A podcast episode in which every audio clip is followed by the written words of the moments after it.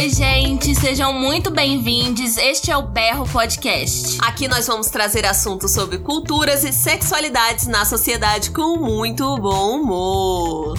Eu sou a Cibele. Eu sou a Maris. E eu sou o Vitor. Berro! Oiê! Ah! Annyeonghaseyo. Geran Cibele Merida.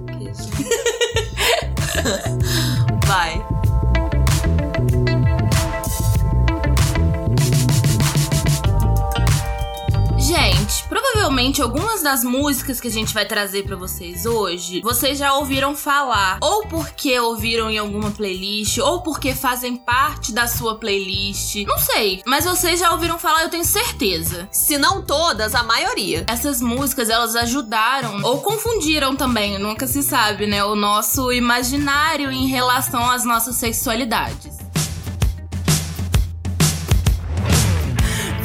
Música que a gente vai trazer pra vocês aqui hoje é a famosíssima I Kiss a Girl, I Liked It. The taste of her cherry chopsticks. My discretion, it's not what I'm used Sejamos sinceros, quem nunca rebolou a raba ouvindo o som dessa cantora americana? Que no caso é a Katy Perry, maravilhosa. Conhecida como Katia para os íntimos. Sim, só para as íntimas.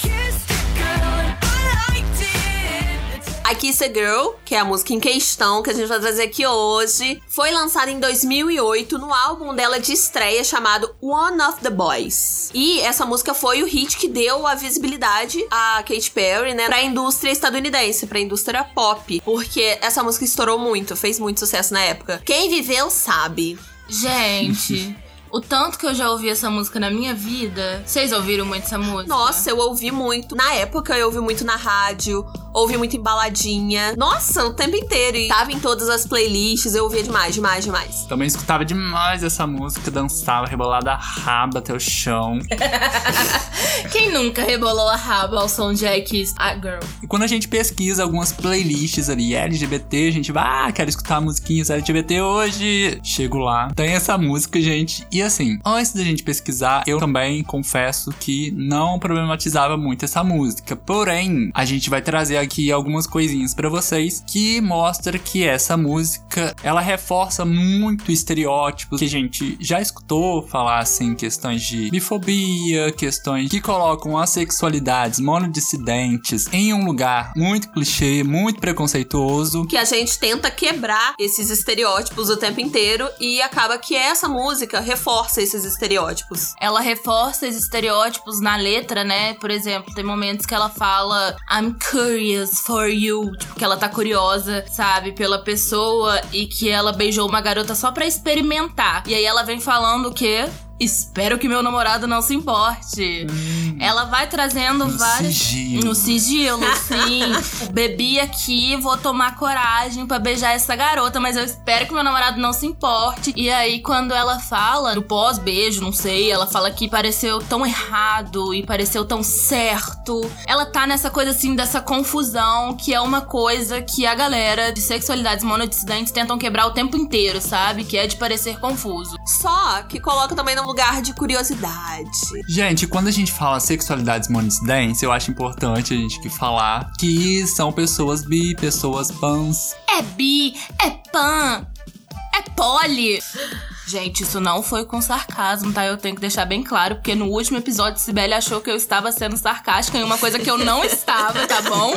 Eu tô aqui sendo tratada como Juliette, então eu tô aqui medindo o meu tom pra falar as coisas, gente. A injustiçada.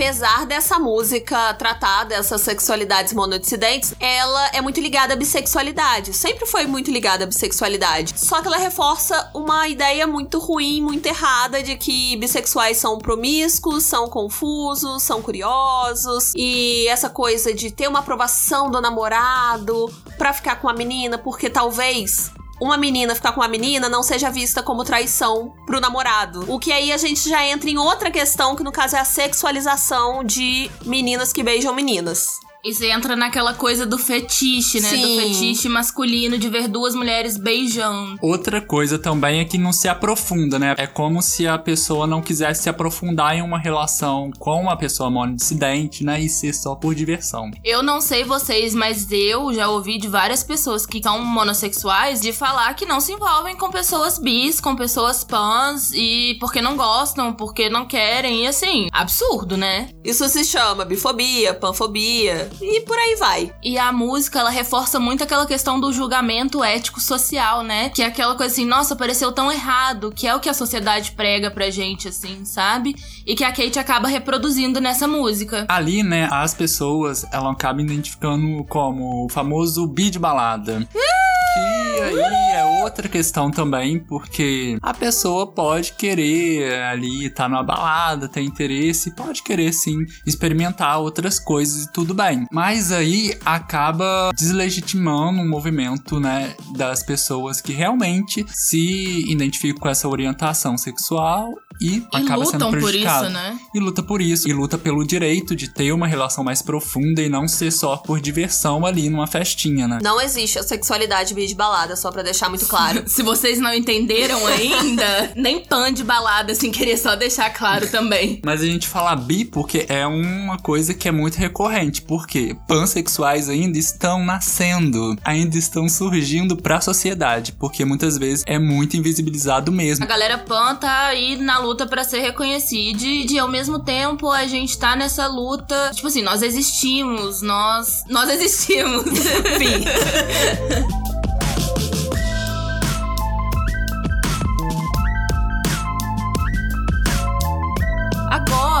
falando sobre o clipe, também a gente traz aqui umas problemáticas. Como, por exemplo, a questão de abrir espaço que a gente já falou, né? Pra experiências curtas, né? Que essa questão de não ter um relacionamento com pessoas de sexualidades monodissidentes, né? Ele é ambientado numa festa cheia de mulheres, assim, aquele clichêzão mesmo, de fetiche, né, cara? De mulheres deitadas na cama, tem um alto teor sexual. E isso já aí. Jair, isso, Jair. É tá o Bolsonaro assim, ouvindo. É. Cruzes. Isso daí já entra no campo da sexualização que eu já falei aqui, bom dia. Porque reforça esse estereótipo de que festa do pijama. Vamos fazer guerra de travesseiro! Vamos usar roupas super sensuais e fazer striptease. Porque numa festa do pijama todo mundo usa corpete, calcinha enfiada no cu. É assim, sabe, gente? Se vocês não sabem como que é, a minha festa do pijama da Cibele é assim, né, É amiga? assim, tá? Only girls.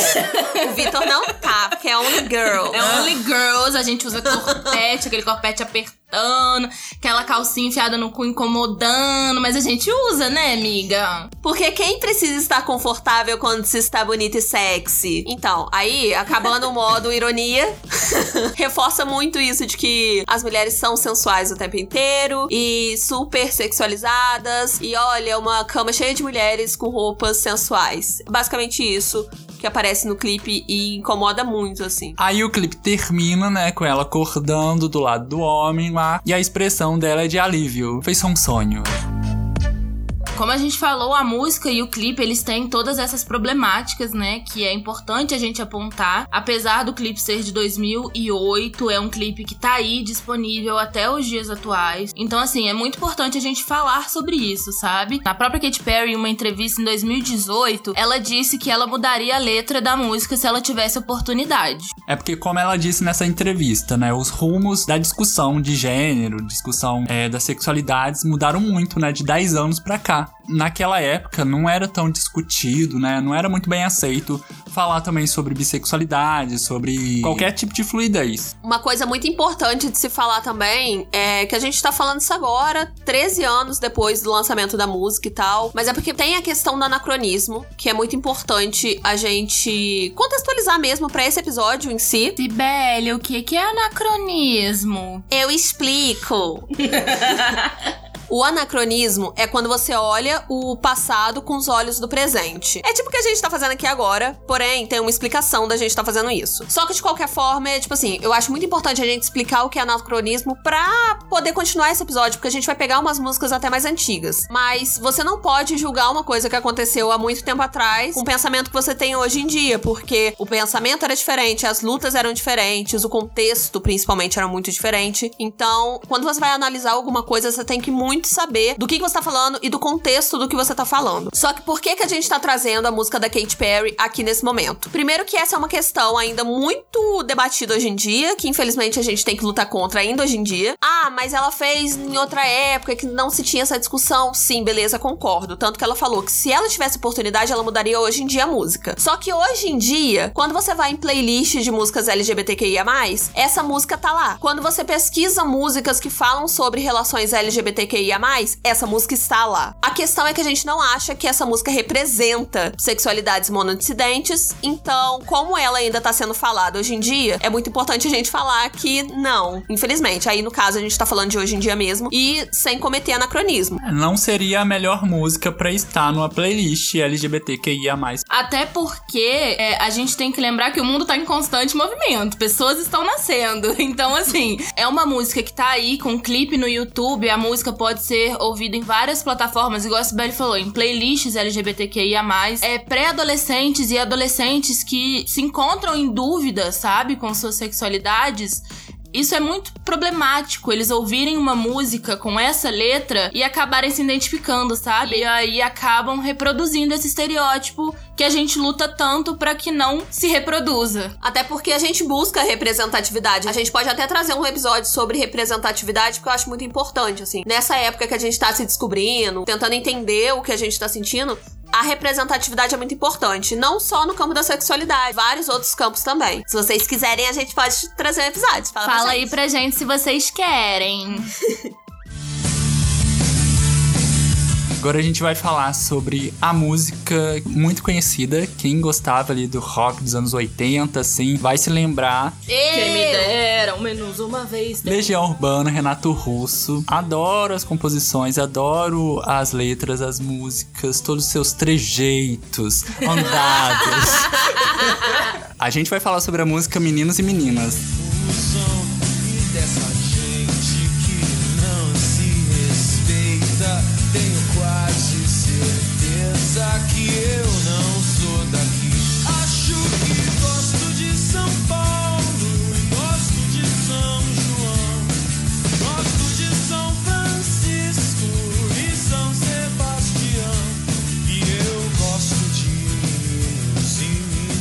Que, como a Sibeli disse, é importante a gente trazer aqui também que o nosso olhar, a gente tem que pensar na questão do anacronismo. Meninos e Meninas foi lançado em 1989, então, assim, um tempinho, né? E hoje em dia a gente tem um outro olhar sobre a questão que é colocada na música. E ela traz uma questão que muita gente usa ela pra dizer que é uma música que fala sobre bissexualidade e que fala dessa questão do amor entre meninos e meninas e coloca a bissexualidade ali no lugar de binarista. Então a gente vai discutir um pouquinho aqui com vocês sobre essa música aí. O CD As Quatro Estações, que é o álbum que tá a música Meninos e Meninas, foi muito importante pra Legião Urbana. O CD fala muito sobre essa ideia de liberdade, além de que foi um marco pra carreira da banda como um todo, porque eles estavam conquistando outros territórios além de Brasília. Que eles são de lá. Bom dia. Foi um álbum muito doloroso pro Renato Russo e tem músicas de suicídio, além de que tem uma homenagem ao Cazuza por causa da HIV. É a música Feedback Song for a Dying. Fora que tinha uma provocação religiosa atrás do álbum. Tinha a frase: alguns erros são de propósito, outros não. Só pra ambientar, na época do lançamento desse álbum, estavam surgindo vários casos de HIV, inclusive após o álbum, Renato descobriu que ele tava com vírus, né? Era aquela questão da pós-constituição de 88, pós-ditadura, então essa ideia de liberdade era muito forte, sabe? E como a gente disse na época, né, aqui no Brasil também nos anos 80, a questão das sexualidades monodissidentes ainda não era bastante discutida. Tinha movimentos, né, mais ali chamados GLS, que primeiro surgiu o movimento gay, depois veio o movimento lésbico, e aí começou a surgir, assim, a discutir um pouco sobre bissexualidade. E aí veio algumas questões também trazendo sobre pansexualidade e tudo mais, que a gente ainda vai falar que o Renato Russo mesmo tocou, né, esse assunto de pansexualidade e tal. Mas, só pra dar uma ambientada, não era uma questão também muito discutida na época. Tem entrevista ali que ele se coloca como uma pessoa gay e tem outra entrevista que ele se coloca como pessoa pansexual também. E aí a gente tem que pensar naquela parada do recorte temporal, do contexto que o Renato estava vivendo. O Vi falou sobre os movimentos, como estava acontecendo. Então, esse posicionamento dele quanto à sexualidade tem a ver com o contexto que ele estava vivendo. Tanto o contexto pessoal como o geral da sociedade. É, e por isso mesmo, porque a nossa sociedade, ela vive nesse estereótipo monossexual, e aí é muito difícil mesmo. Até eu mesmo me reconhecer como pessoa bi foi difícil. Primeiro eu achava que eu sim me identificava mais com uma pessoa gay, e depois que eu fui me reconhecer como uma pessoa bi. Então é super natural, assim, ter esse processo, né? Só que muita gente confunde dizendo que por isso a gente é pessoa confusa, que só tá passando por uma fase e tudo mais, aquele clichê, né? Mas é muito importante a gente falar que esse posicionamento dele, se colocar como uma pessoa LGBT, foi muito importante, principalmente pelo que ele estava representando na época dele. E representa até hoje. Bom dia. Cadê a linha do Renato Russo aqui? E a letra, ela traz, né, um- uma questão com a religião. Quando ele fala, acho que gosto de São Paulo e gosto de São João.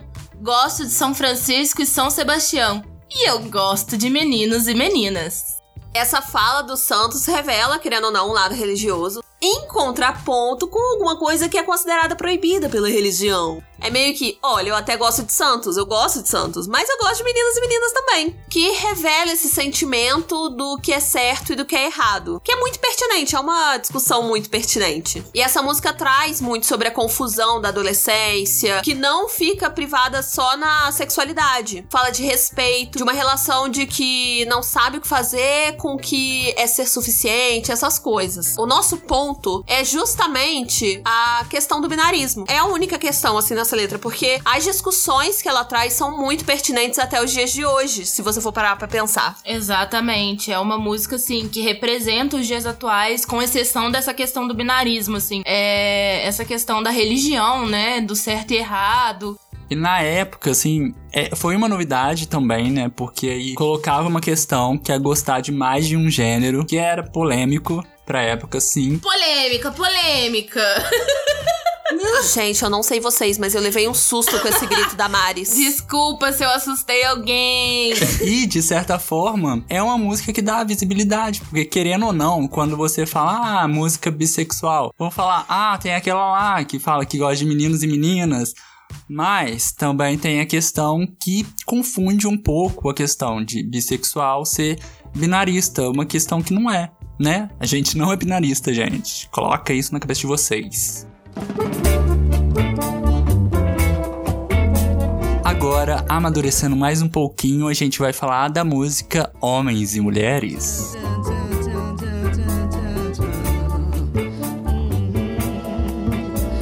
Eu gosto de homens e de mulheres. Cantora. Ana Caroline. A cantora bissexual, é importante dizer. Eu tava esperando ele falar. Bissexual assumidíssima. De mulheres.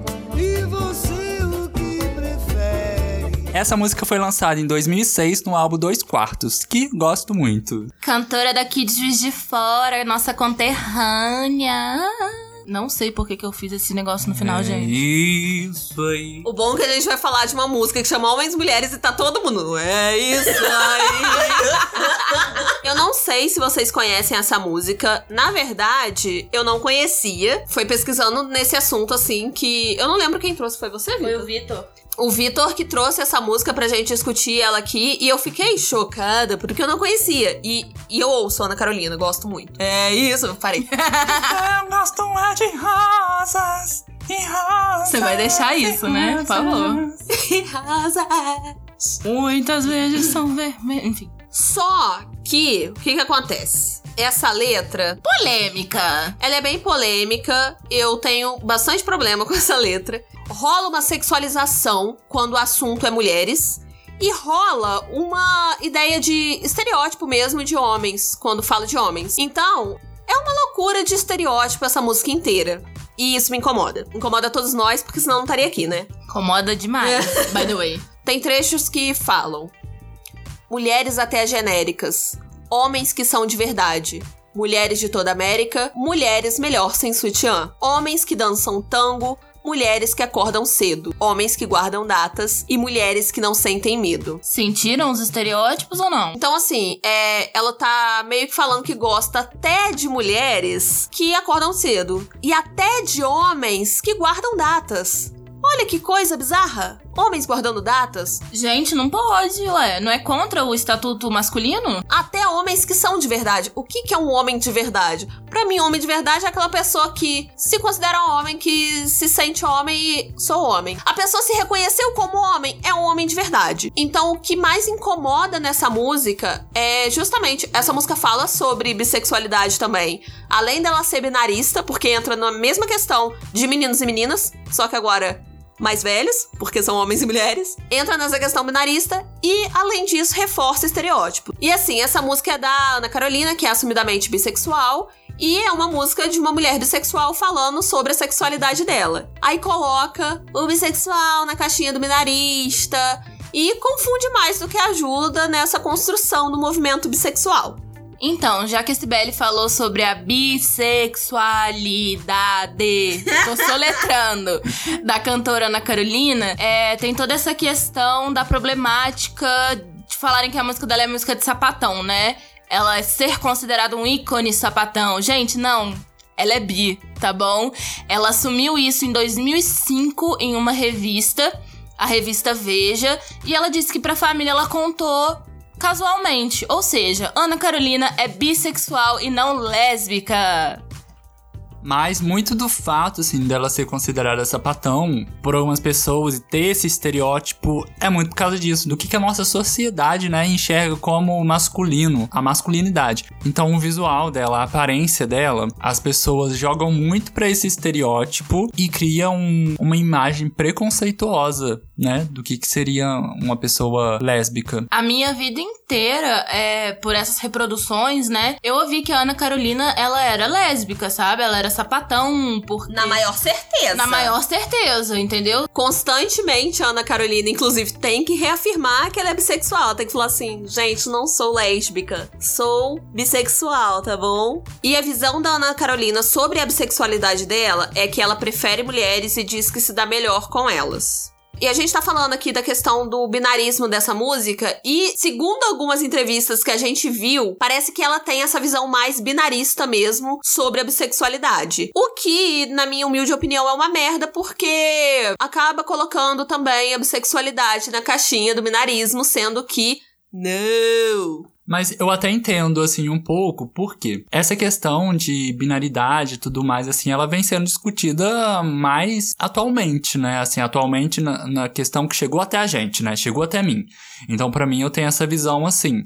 É lógico que os movimentos, movimento de gênero e tudo mais, já tem longa data, assim, que surgiu e vem lutando pra isso, mas tá ganhando realmente espaço por agora. O que o Vi tá querendo dizer é que, assim, não é que é aceitável, mas é que, por um lado, a gente consegue entender essa visão da Ana Carolina em si, né? Dessa visão binarista. E não é que é aceitável, que é certo e tudo. Eu acho que envolvem outras coisas, né? A serem conversadas em relação a isso. É, porque no- até no próprio. Dentro do movimento bi mesmo, tem gente que vai falar que tem preferência ou por homem ou por mulher e coloca essa questão binarista, entendeu? Dentro de cada movimento, a gente encontra essas pessoas que vão contra o que o movimento luta, assim. Então é uma coisa. Uma discussão muito longa, não é uma coisa rasa, sabe?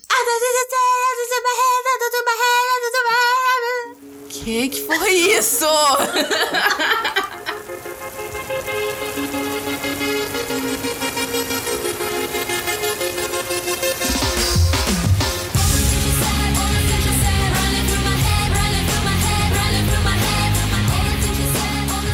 Aproveitando que vocês agora sabem que a Ana Carolina é bissexual, a gente vai pegar a parte em que falam que ela é lésbica pra trazer pra um grupinho chamado THU, que sei lá, popularmente é conhecido como tatu. Pra mim é as tatu. Nossa, pois é, você falou T-A-T-2, tetão, tetão. Nunca conheci assim, pra mim sempre foi tatu. São as tatu que canta aquela música. All the things she said. e eu só sei porque eu tô lendo, tá? Por que que eu tô envolvendo tatu e lésbicas na mesma frase? Elas são lésbicas? Não! Porém, a carreira delas, o conceito que a carreira delas sempre seguiu, foi em cima do conceito lésbico. Isso mesmo vocês estão ouvindo, conceito lésbico. Como se sexualidade fosse um conceito, como se fosse, nossa, eu hoje tô lésbica. Hoje eu vou ficar no estilo lésbica. Pra quem não sabe, a gente tá falando da dupla russa Tatu, as Tatu, composta pela Yulia Volkova e a Lena Katina. A gente vai falar especificamente da música All the Things She Said, que foi lançada em 2002 no álbum 200 km per hour in the wrong lane.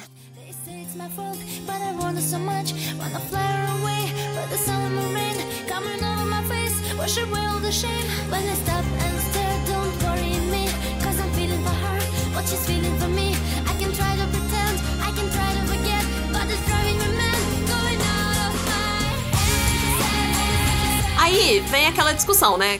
A gente se pergunta, ué, gente, mas elas tinham todo esse conceito, entre aspas, lésbico, mas elas são russas. Então, como que ficava essa repercussão da sexualidade, suposta sexualidade delas na Rússia? Tudo que rondava as tatu, a gente só vai chamar assim, tá, gente? É as tatu. Ninguém aqui vai falar THU, não. Não, nem sei falar isso, gente. Elas acabavam vendendo muito essa imagem é, de que elas se pegavam, deixavam muito aquela dúvida: será que a gente se pega? Será que somos um casal? Será que não somos? Sempre perguntavam pra elas na entrevista se elas namoravam e, tipo assim, elas nunca negavam, sabe? Elas criaram literalmente um conceito lésbico. Por isso que a gente tá usando esse termo, porque Que era a imagem da banda. elas usavam essa imagem que tava muito em alta na Rússia por causa de um filme. Elas utilizavam demais, elas aproveitaram, né? O hype. o hype, na, tipo assim, na verdade, eram dois homens que estavam por trás de tudo isso, né? Comandando elas, que elas eram menores de idade, tudo, tem toda essa polêmica. Então, assim, literalmente criou um conceito lésbico, porque elas não são lésbicas, mas elas faziam de tudo pra parecer que eram um casal. E da forma mais sexualizada que você conseguir imaginar. Mas aí vem o questionamento.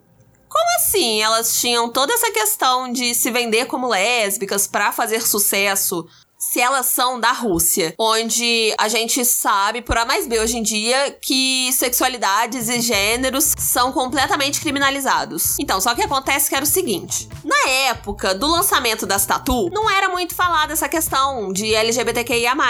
A lei que criminalizava LGBT tinha caído, mas a gente pode ver que hoje em dia a gente teve um pequeno, grande retrocesso. Porque atualmente a intolerância com o movimento e pessoas LGBTQIA é pesadíssima. Bem, a letra da música fala basicamente que sobre a questão da confusão, né, de estar confusa diante da repressão que sofrem e como se sente confusa, né, se estão certas ou erradas. Na letra, por exemplo, elas apresentam, né, que elas se sentem perdidas, elas estão encrencadas, querem ficar sozinhas num lugar só delas, né? E aí o clipe mostra pra gente que a única solução que elas encontram é a fuga. O clipe causou uma polêmica ali na época, né? Principalmente porque mostrava duas meninas beijando ali na chuva e pra família tradicional não foi muito bom aquela cena. Choque pra família tradicional mundial. Eu ia falar brasileira, mas sim. Se beijavam na chuva e com pouca roupa, tá? Pois é, e aí entra naquela questão que a gente tava falando, que o clipe ele é altamente apelativo, né? Porque tava sendo produzido por dois homens, a dupla era produzida por dois homens mais velhos. Então, assim, essa ideia do casal lésbico beijando na chuva, com as roupinhas de escola curtinhas, sabe? Passando a mão uma na outra, essa ideia e das pessoas assistindo ainda, elas fazendo isso, assim, perturbadora. Outra coisa também que tinha no clipe eram as pessoas julgando, né?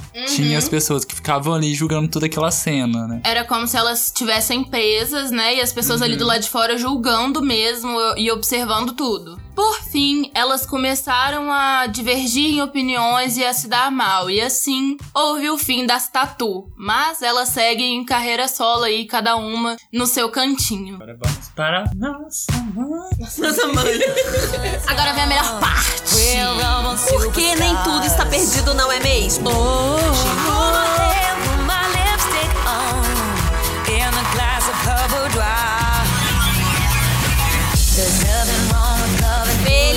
Felizmente, nós temos a Lady Gaga neste mundo. Eu amo essa mulher, eu sou cadelinha de Lady Gaga. E foi a mulher que nos deu Born This Way, que no caso é o hino LGBTQIA+. Amo. Que foi lançada em 2011 no álbum do mesmo nome. A gente, como deu pra perceber, é- a gente aqui é muito fãzinha da Lady Gaga. Até porque, gente, a Lady Gaga renovou a indústria do pop estadunidense. Born This Way ganhou inúmeros prêmios, bem carioca, falei, sem querer, mas vai ficar. E foi aclamadíssima por seus fãs, que são muitos. Uh! A letra traz pra gente aquele momento maravilhoso, né? Em que ela fala que não importa se você é gay, hétero, ou bi, lésbico, transgênero. Não importa. Sabe? Não importa. O que importa é que você está no caminho certo sendo você. E essa música, assim, é particularmente, nossa, dá uma força, assim, que é inimaginável. Até inexpli- porque Deus não comete erros. Exatamente. Por quê? Porque nascemos dessa forma. Essa música, ela é maravilhosa, né? Ela ajudou muitas pessoas a se entenderem, a se aceitarem, né? A Lady Gaga, gente, ela é assim perfeita, sabe? Sem defeitos pra mim. Não encontro. Procurei, procurei, não encontrei erros. É, e LGBT fazendo música pra LGBT, gente. É ótimo, assim, a gente ter representatividade, a gente ter pessoas compondo músicas que dizem que a gente sim pode gostar de quem a gente quiser e tudo mais, pode se aceitar. E a gente trouxe essa música porque a gente achou muito importante falar. Tipo, porque a gente tá falando questões, problematizando músicas que falam de sexualidades monodissidentes e tudo mais. Só que temos essa música maravilhosa, não tinha como ficar de fora, porque hino. É aquela luz no fim do túnel, sabe? Quando você tá, jogou tudo pro alto assim e de repente, pá! Lady Gaga no fim do túnel com Born This Way. É, e eu acho que as músicas que a gente trouxe, assim, nem é, tipo assim, que fala de forma errada, né? Porque eu acho que fala da forma como cada um teve a sua visão sobre o movimento, sobre as questões. E essas músicas, né, que a gente apresentou, elas estão atreladas aos seus tempos, às vivências dos cantores, né, e dos compositores. Então, assim, é realmente isso, sabe? Não é essa questão de, tipo, certo e errado. A gente problematiza porque são músicas que estão aí disponíveis até os dias atuais. E porque a gente tem sempre como melhorar também. É, e porque são músicas que algumas pessoas trazem playlists LGBT como forma de empoderamento. Só que, na verdade, para outras pessoas, elas não, não são tão empoderadas assim, sabe?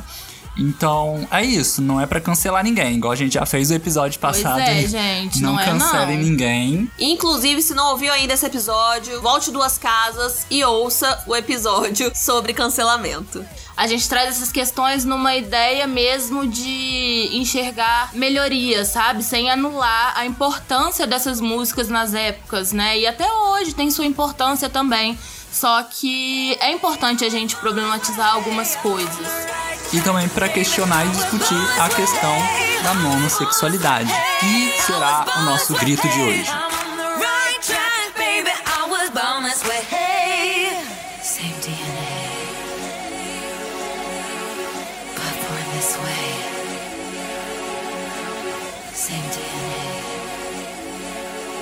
Grito! Já olhei pra Mariana pra ela gritar. Eu sou a gritadora oficial, berradora oficial, urradora. Urradora. Eu não sabia verbalizar o desculpa. Sibeli, o que, que é a monossexualidade e as sexualidades monodissidentes? Eu explico. Parece que a gente tá apresentando TV Futura, assim, sabe? Aqueles desenhos. A monossexualidade é a famosa atração exclusiva por um só gênero. Por exemplo, héteros, gays e lésbicas. São pessoas que se atraem apenas por um gênero, independente se é LGBT ou não. Já as pessoas que sentem atração por mais de um gênero ou todos os gêneros são denominadas pessoas monodissidentes. Mas a gente usa esse termo pra definir, né? Pra juntar ali as sexualidades pan, bi, poli. Pra gente não ficar tendo que falar isso todas as vezes, no caso. Você, pansexual, você é monodissidente. Você, bissexual, você é monodissidente. Inclusive, é porque aqui, eu já falei isso nesse podcast, mas somos dois bis e uma pan. Então, imagina a gente ficar falando toda hora. A gente fala que somos monocidentes. Então aí vocês já sabem, né? Porque vocês estão acompanhando a gente desde um princípio. Sim. Então vocês já sabem que são dois bis e uma pan. E somos monodissidentes. Então quando a gente falar que somos monodissidentes, vocês já sabem o que, que tá incluso dentro dessa caixinha de monodissidentes.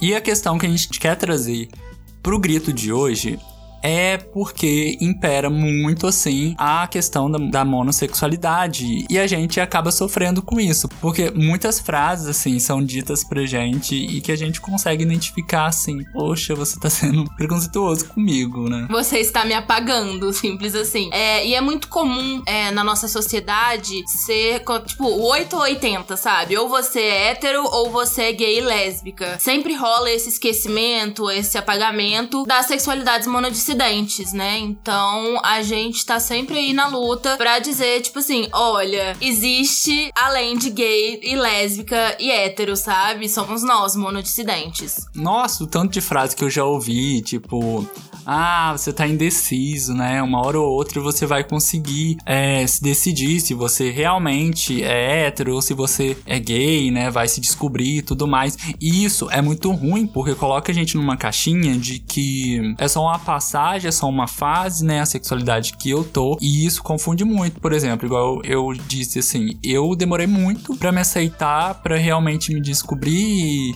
como bi.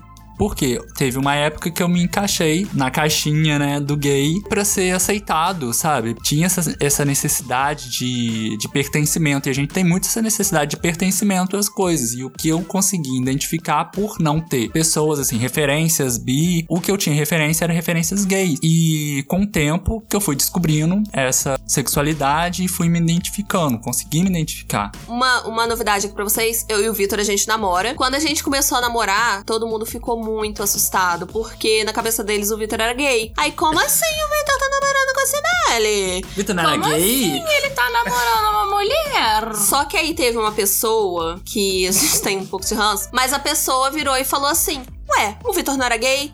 Ah, não, ele gosta de pessoas. Ah, é, porque tem uma coisa que antes mesmo de eu me identificar e de, e de buscar saber mais sobre bissexualidade, eu já me definia assim como, ah, gente, comigo não tem isso não. Eu gosto é da pessoa, eu gosto do jeito da pessoa. é da- Caiu na vila, o peixe fuzila.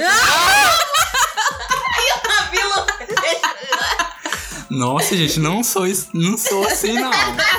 Eu sou. Oi? Eu- eu- Mas a questão é, eu sempre dizia, né? Tipo, soltava assim, ah, eu gosto de pessoas, porque era realmente independente do gênero. Nessa época eu lembro também que eu cheguei a falar assim, ah, eu gosto independente é, do gênero da pessoa. E eu lembro que eu fiquei assim muito envergonhado porque uma pessoa riu de mim e falou assim: Ah, o Vitor falando gosta de vários gêneros, sendo que eu é, então existe mais gênero além de homem e mulher. Existe bomba! Bomba! E essa pessoa riu de mim. E eu realmente, eu também fiquei assim, eu falei assim, ah, cometi um erro, falar, porque eu, eu não tinha noção, sabe? De, da, da- não tinha informação. E você se sente acanhado, né? Quando a pessoa vem com deboche pra cima de você e tudo mais. Poxa, Gente, eu nunca vou esquecer de quando falaram com ironia. O Vitor gosta de pessoas, porque é debochando mesmo. Tipo, ah, então tá. Ele não... E muita gente ficou assim, vamos ver até quando a relação da Cibele e do Vitor vai durar, porque, gente, Cibele é sapatão, Vitor é viado. Ah, é, a Sibeli também. É, Ela Cibele falando era de mim, só que a Sibeli era assim, cheiro de couro de longe. Pois é, todo mundo no rolê ficava falando, ah lá, sapatão da Cibele, oi, sapatão. Até hoje tem gente que te cumprimenta, né? Fala, e Ah, aí, tem. sapatão? Aham. Então, sempre viram eu e o Vitor como um casal, tipo, olha sapatão namorando com um viado. Sendo que dois bissexuais, ora, ora, ora. E tamo aí, oito anos? É. Oito anos, juntos. Acho que tá durando ainda, hein? E outra coisa, já não falaram com vocês que vocês são um casal hétero? Aí a gente entra em outra polêmica, porque é a mesma questão lá do, do beijo, do, do BBB. Do Lucas e do Gil. Do Lucas e do Gil. Porque aí quando tem é, duas pessoas ali, um homem com um homem, é gay. Mulher com mulher, lésbica. E homem com mulher. Aí já colocam na caixinha, né, heteronormativa de ser um casal hétero. Só que não. Não somos um casal hétero. Graças a Deus.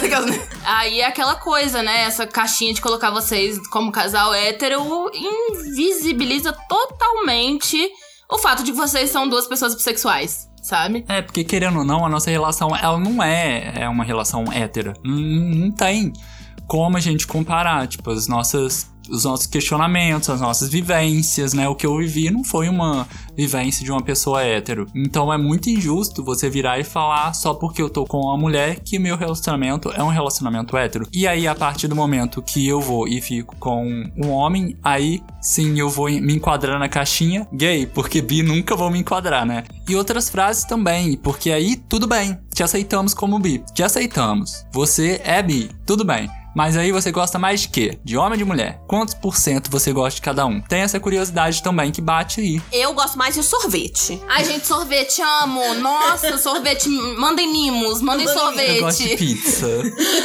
metade, metade. Metade queijo, Metade palmito. metade palmito. Pra mim, pode mandar comida chinesa, mas é caro. Mas assim, manda sorvete pra mim. Outra caixinha também que tentam colocar a gente é no estereótipo ou da sexualização, né, da mulher, ou do fetiche, ou também da traição. Ah, nunca vou me relacionar com uma pessoa bi. Quantas vezes eu já ouvi de pessoas que me relacionei? Quantas vezes já ouvi de pessoas que me relacionei ou então de pessoas que conheço que falaram tipo assim, pô, respeito a isso, a sexualidade, mas eu não me relacionaria com uma pessoa pan porque tem mais chance de trair, né? Hahaha. Ou então amigo brincando falando assim, pô, então agora você tem mais gente pra pegar, né? Mas assim, mais, mais opções a gente tem mesmo. Graças a Deus. Gosto. Inclusive, pra mim que sou pan, tem a caixinha do Você não existe. Tem a caixinha. quase uma lenda urbana, né? Tem a caixinha do Você não existe. Já passei por situação, eu acho que eu já falei até no outro episódio, mas eu adoro falar dessa situação que uma menina acadêmica incrível, tô sendo bem irônica, tá? É, ela chegou pra mim e falou assim: Olha, sua sexu- pansexualidade não existe por causa disso, disso e disso. Existem fontes acadêmicas que provam que não existe. E eu, tipo assim, amada, eu fiquei muito puta naquele dia. Mas já vieram também me falar que bissexualidade é binarista, porque segundo estudos, não sei o quê, e a palavra Ah, bi é de causa- binarismo, e é de dois. Gente, E já chegaram pra mim falando sobre várias fontes acadêmicas, quase que eu mandei enfiar as fontes acadêmicas no cu. Porque a gente tava em um barzinho, sabe? Tava tudo numa conversa amigável e de repente chega uma pessoa super sem noção falando que a minha sexualidade não existe, sabe? Pra mim, assim, foi revoltante. Assim como eu já ouvi também que a minha sexualidade ela serve pra diminuir movimentos alheios. É, o que eu acho assim, é como em qualquer movimento, tem vertentes, né? E tem gente que vai acreditar mais nisso ou naquilo. E eu já fui uma pessoa que eu enxergava o movimento PAN como um movimento que vinha porque não entendia muito bem o movimento bi. Eu achava que tinha uma falta de comunicação ali, só que eu fui entendendo também que dentro do movimento bi tem muitas pessoas que são realmente binaristas. Tem pessoas, igual a gente citou aqui, tipo Ana Carolina, ela, é, ela tem uma visão mais binarista e vai ter pessoas dentro do próprio movimento bi que sim são pessoas binaristas. E o movimento bi não é binarista, né? Desde quando surgiu lá, movimento dos Estados Unidos, depois veio pra cá, tem o manifesto bi, já revelava que o movimento bi não é binarista. Apesar de muitas pessoas utilizarem a própria palavra, né? Só porque tem bi na frente e aí vem com todo o argumento, embasamento que é sim binarista, só que na verdade não. E a questão é de eu achar que o movimento pan vinha pra apagar um pouco do movimento bi, é porque eu escutava de pessoas pans, né, de movimento pan, assim, pessoas aleatórias, né, que vinham e falavam assim, ah, eu sou pan porque ser pan é gostar de todos os gêneros. Bi não. Bi gosta de homem e mulher. E, e não gosta de, de pessoas trans. Aí já foi. Palhaçada. Eu já tô aqui, a punk tá nervosa. Palhaçada. Aí- não. E a questão da pessoa trans, já, a gente já entra numa transfobia aí de leve, É. né? Vamos, vamos deixar pra. Vocês querem um outro episódio falando sobre isso?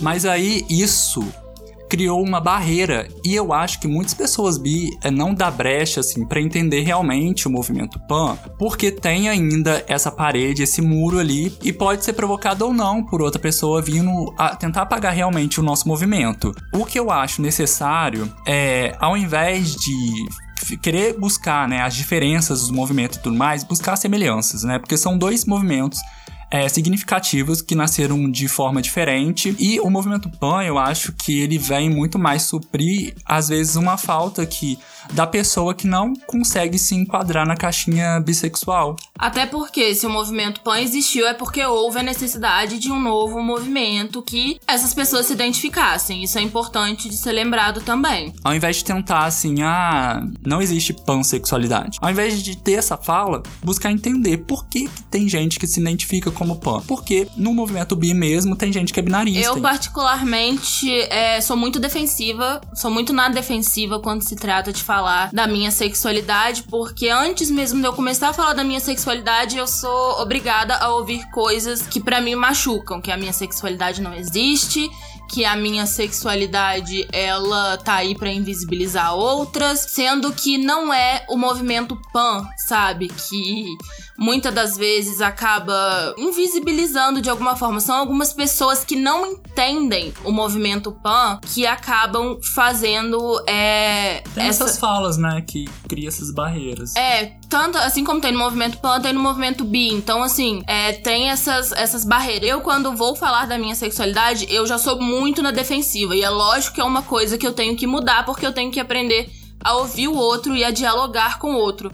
Mas pra mim, Mariana, devido às experiências que eu tive e tenho, acaba sendo muito difícil porque as pessoas chegam pra mim querendo entender, entre muitas aspas, com deboche, sabe? Senta na minha frente na mesa do bar e pede a explicação do que é pan, já com cara de deboche. Então, assim, ninguém tem sangue de barata, né?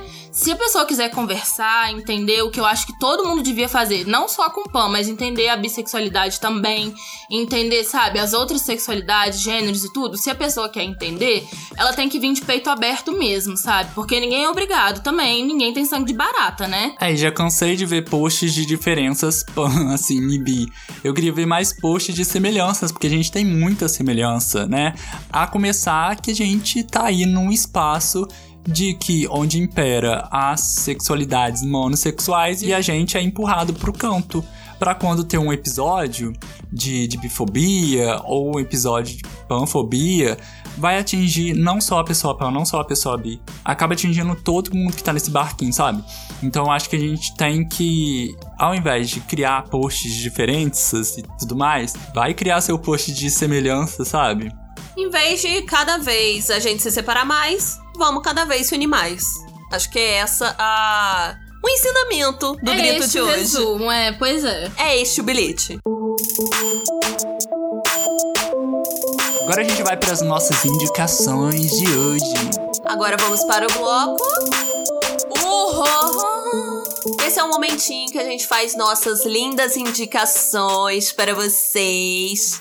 E eu já quero começar indicando um cantor maravilhoso que eu amo, que é o Jalu. Jalu é uma pessoa incrível, o Instagram dele é incrível, você dá altas risadas e a música dele é maravilhosa.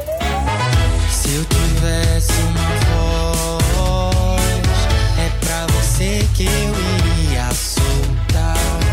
Se eu tivesse uma E, e a minha relação com o Jalu é muito engraçada porque o Vitor ouvia muito Jalu e eu ficava assim, gente, que música louca que você tá ouvindo, Vitor. Meu Deus, o que, que é isso? Que coisa psicodélica é essa, cara? Nossa, que viagem louca. Tô eu aqui indicando porque amo demais. Ouçam Jalu.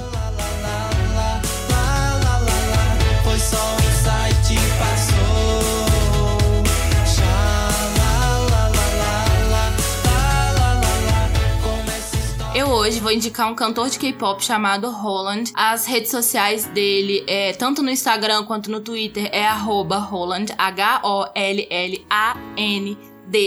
underline VVV, são três vezes. e eu vou indicar ele porque ele é um cantor de K-pop assumidamente gay. Antes dele fazer o debut dele, que não é uma festa de 15 anos. Antes dele fazer a primeira aparição dele, é, ele já tinha ido a público, né, falando que era gay e que ia debutar, pediu apoio e tudo. E isso é muito importante, né? Num país como a Coreia do Sul, um idol já chegar falando: olha, eu sou gay, eu sou cantor de K-pop. Então, assim, eu indico os álbuns dele, as músicas dele, indico que vocês procurem sobre ele, porque ele é incrível, reizinho.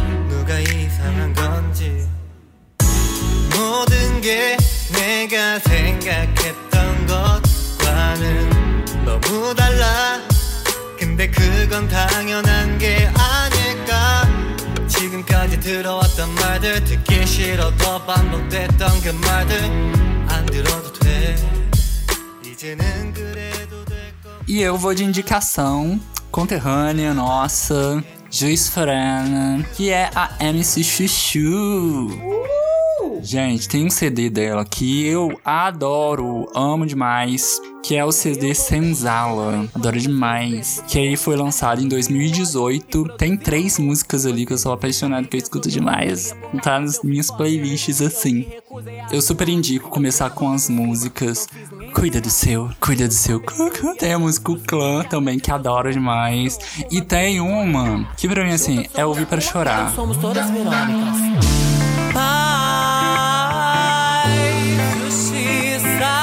Liberdade.